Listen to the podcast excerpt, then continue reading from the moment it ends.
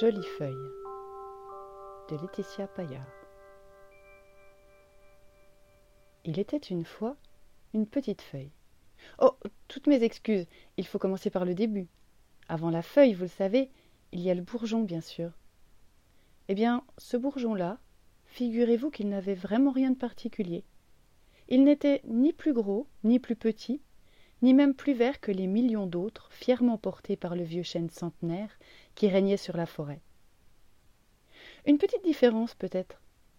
Même si le printemps avait pointé le bout de son nez depuis un bon mois déjà, lui, il refusait obstinément de s'ouvrir. Il semblait vouloir garder le trésor qu'il renfermait le plus longtemps possible. Toutefois, comme toutes les choses ont une fin, un beau matin ensoleillé, il laissa timidement sortir la plus jolie feuille que l'on puisse imaginer.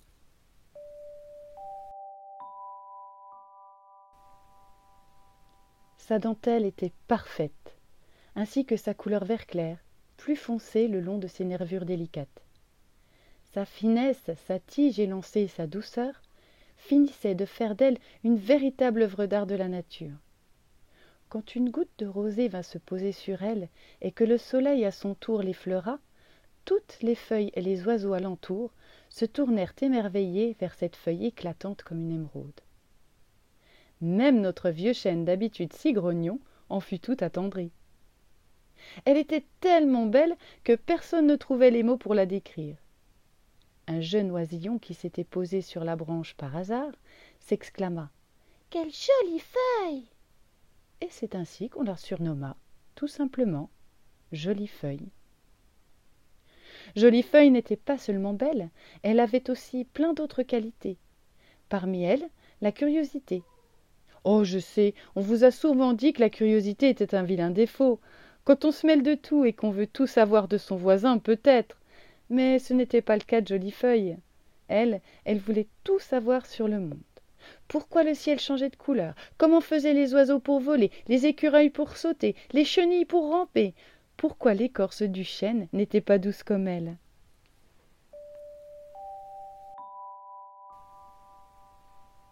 Et comme elle n'en savait jamais assez, elle se hissait de toutes ses forces sur sa tige pour voir toujours plus loin, si bien que celle-ci devenait de plus en plus grande et de plus en plus fine.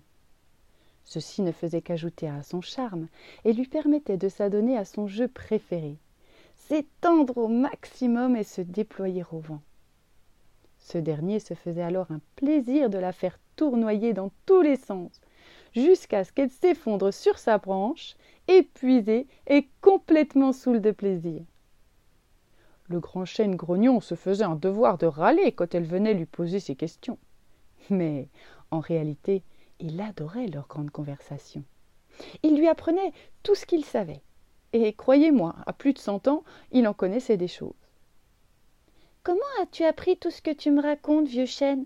Toi qui es enraciné au même endroit depuis si longtemps. Ah, ça t'étonne, hein? Tu parles trop. Tais-toi un peu et écoute. La forêt peut t'apprendre des tas de choses si tu prends seulement la peine de l'écouter et de la regarder.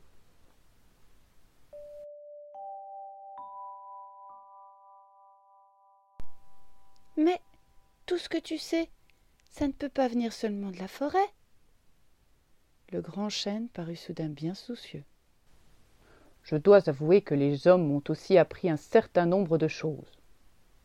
Les hommes? Qui est-ce?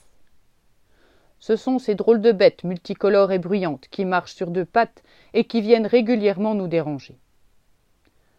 Ah, les hommes répéta la petite feuille rêveuse. Comme j'aimerais pouvoir quitter ma branche pour avoir la chance de me rapprocher d'eux. Je suis bien trop haute pour pouvoir les entendre. Stupide petite feuille s'énerva le vieux chêne. Reste à ta place et ne t'approche pas de ces bêtes cruelles. Comment les hommes peuvent-ils être si cruels s'ils sont tellement intelligents? C'est justement ça le problème. Ils ne se posent pas tant de questions que toi, et ils croient tout savoir, si bien qu'ils ne respectent plus rien, et surtout pas la nature. Mais ils s'intéressent à la nature puisqu'ils viennent dans la forêt. Oh oui, ils viennent dans la forêt. Ils viennent couper les arbres, ou encore abîmer leur écorce avec un couteau, Ils viennent casser les branches et arracher les petites feuilles naïves et ignorantes comme toi. Ils viennent tuer les animaux qui vivent tranquillement ici et qui ne font de mal à personne. Pire encore, ils viennent nous détruire en nous polluant avec leurs déchets et vont parfois même jusqu'à nous incendier. Alors oui, ils m'ont appris des choses, mais c'est bien cher payé en retour.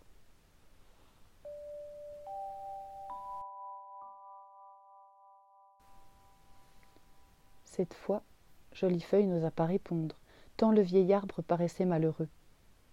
Elle ne voulait cependant pas croire ce qu'il venait de lui dire. Comment des créatures aussi intelligentes pouvaient faire des choses aussi horribles? Elle ne savait plus quoi penser. Elle décida de ne plus en parler au vieux chêne, ne supportant pas de le voir aussi triste. Après tout, ce vieux grincheux était son meilleur ami. Jolie Feuille grandissait gaiement sur sa branche. Elle avait repris ses conversations avec son vieux copain ronchon, tout en faisant un effort pour écouter davantage la forêt et poser moins de questions. Il n'y avait pas que le vieil arbre dans la vie de Jolie Feuille, car sa gentillesse faisait le bonheur de beaucoup d'autres habitants de la forêt. Un petit nid s'était installé juste en dessous d'elle, et mademoiselle était ravie de faire de l'ombre aux petits oisillons fraîchement sortis de l'œuf. Et lorsqu'une goutte de pluie se posait sur elle, elle la faisait glisser lentement directement dans le bec d'un des bébés. Elle avait eu l'idée de former avec les autres feuilles de sa branche un rideau qui cachait la réserve de glands de leur ami l'écureuil et de sa famille. Enfin, elle avait accepté qu'une chenille installe son cocon sur elle. Le papillon qui en sortit revint souvent se poser sur elle en remerciement. Avec les couleurs magnifiques de l'insecte et sa beauté naturelle, on entendait dire alors Princesse Jolifeuille a mis son diadème.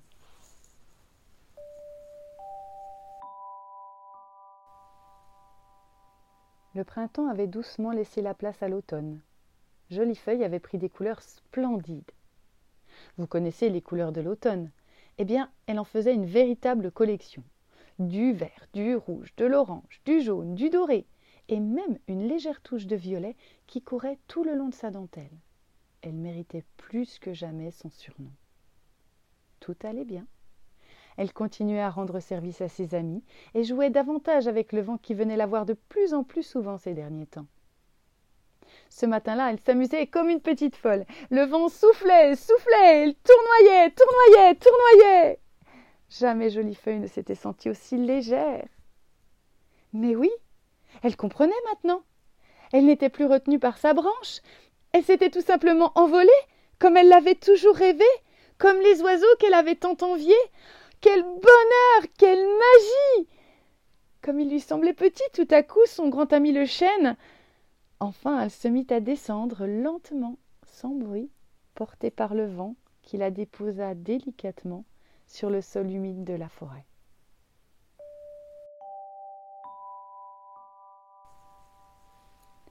Elle ne sentit pas immédiatement le froid et l'humidité, tant elle était heureuse de son voyage. Mais peu à peu, tout devint sombre. Du haut de sa branche, elle avait toujours eu la lune pour éclairer ses nuits. Mais ici, au milieu des nombreux troncs qui lui cachaient cette douce lumière, elle cherchait inquiète le réconfort de son arbre. Où était-il? Elle avait dû faire beaucoup de chemin lors de son vol, et elle n'avait jamais vu le tronc de son chêne depuis le sol. Et toutes ces feuilles par terre, que faisait-elle? Pourquoi ne bougeait-elle pas? Ne parlait-elle pas? Pleine de désespoir, elle s'endormit doucement.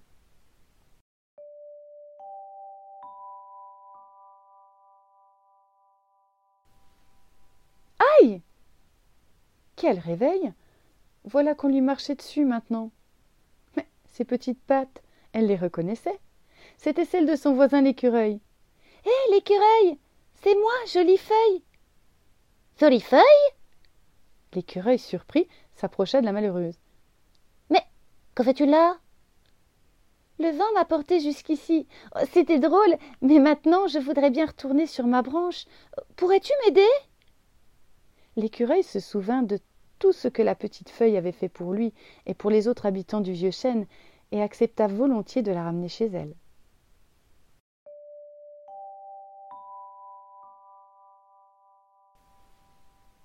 Arrivée sur sa branche, la petite feuille avait pensé que le grand chêne serait fou de joie. Alors elle ne comprit pas pourquoi il avait l'air si triste. Tu n'es pas content de me voir? Je ne t'ai donc pas manqué Oh si. J'aime le calme, mais c'était un peu trop silencieux sans toi. Alors pourquoi fais-tu cette tête? Parce que je ne peux pas te garder sur ma branche, dit-il tristement. Quoi? Mais pourquoi? Est-ce que j'ai fait quelque chose qui t'a déplu? Bien sûr que non. Tu es la plus gentille petite feuille que j'ai portée. Et crois-moi, il y en a eu beaucoup. Malheureusement, j'ai une dernière chose à t'apprendre. Un arbre comme moi peut vivre encore des dizaines d'années. Mais pour ça, chaque automne, le vent doit m'enlever mes feuilles pour ne pas que je gèle l'hiver. Oh, je suis triste à chaque fois. C'est pour cela que je ne parle que rarement, et que j'essaie de ne pas m'attacher à des petites feuilles comme toi. Jolie Feuille comprit soudain ce qui était arrivé aux autres feuilles qu'elle avait vues sur le sol. C'étaient des feuilles mortes.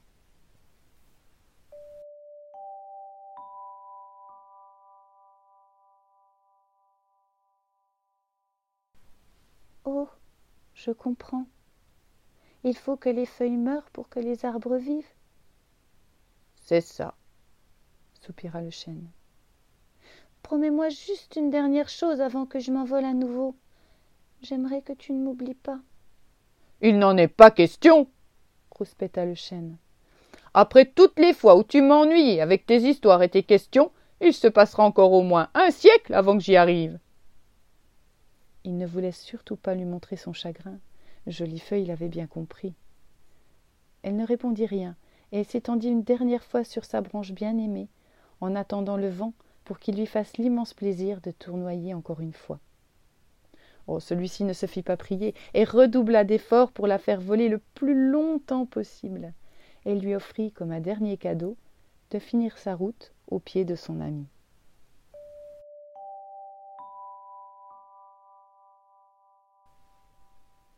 tu m'étouffes cria une petite voix.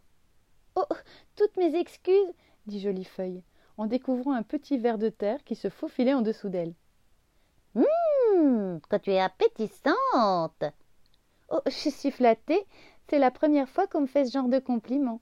Je voudrais bien te faire plaisir, mais je n'ai pas très envie d'être croquée, plaisanta Jolie Feuille. Oh non, tu es tellement belle que je n'oserais même pas. Je te remercie, Soudain, la terre se mit à trembler. Que se passe-t-il? Vite Cache-toi si tu le peux, et si tu ne veux pas finir piétiné Ce sont des humains qui approchent Sur ce, le ver de terre fila se réfugier sous la terre.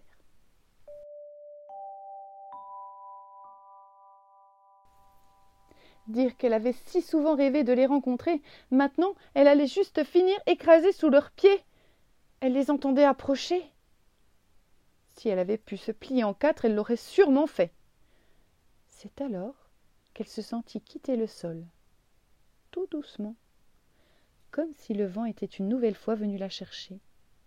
Mais non, ce n'était pas le vent, c'était Nicolas. Un petit humain tout blond, une frimousse adorable, un sourire très doux et des yeux verts brillants. Elle sut immédiatement qu'elle n'avait pas à avoir peur. Comme elle est belle, cette feuille Je n'en ai jamais vu une aussi jolie. Elle vient sûrement tomber du grand chêne. Qu'est-ce qu'il est beau, lui aussi Et Nicolas caressa tendrement l'écorce rugueuse du vieil ami de Jolie Feuille. Elle en fut tout émue. Puis il ouvrit un grand sac et en sortit un gros livre avec une magnifique couverture en tissu bordeaux. Comme il se mit à tourner les pages, elle découvrit des feuilles par dizaines, aussi belles les unes que les autres, délicatement accrochées sur du papier coloré. Pour toi, je crois que le blanc conviendra très bien, toi qui es si pleine de couleurs.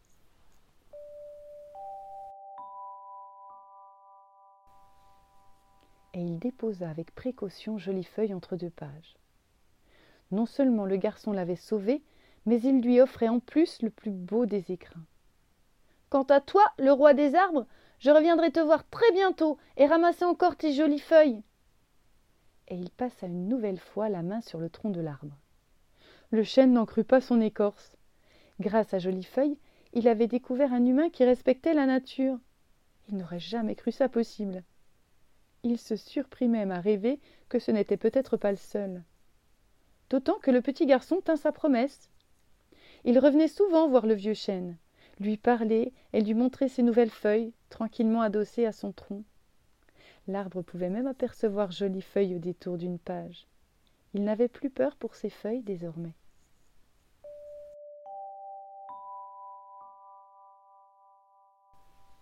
De son côté, la petite feuille nageait dans le bonheur. Elle pouvait retrouver son chêne, qui paraissait rajeunir à chaque visite de Nicolas. Comme elle, l'arbre semblait adorer ce petit humain. Aux côtés de Nicolas, Jolie Feuille apprenait des tas de choses.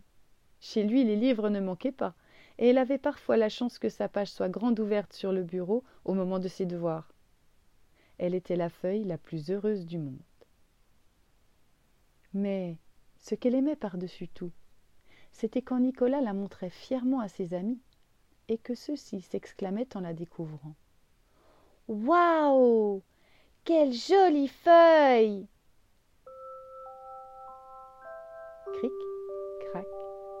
mon histoire est terminée.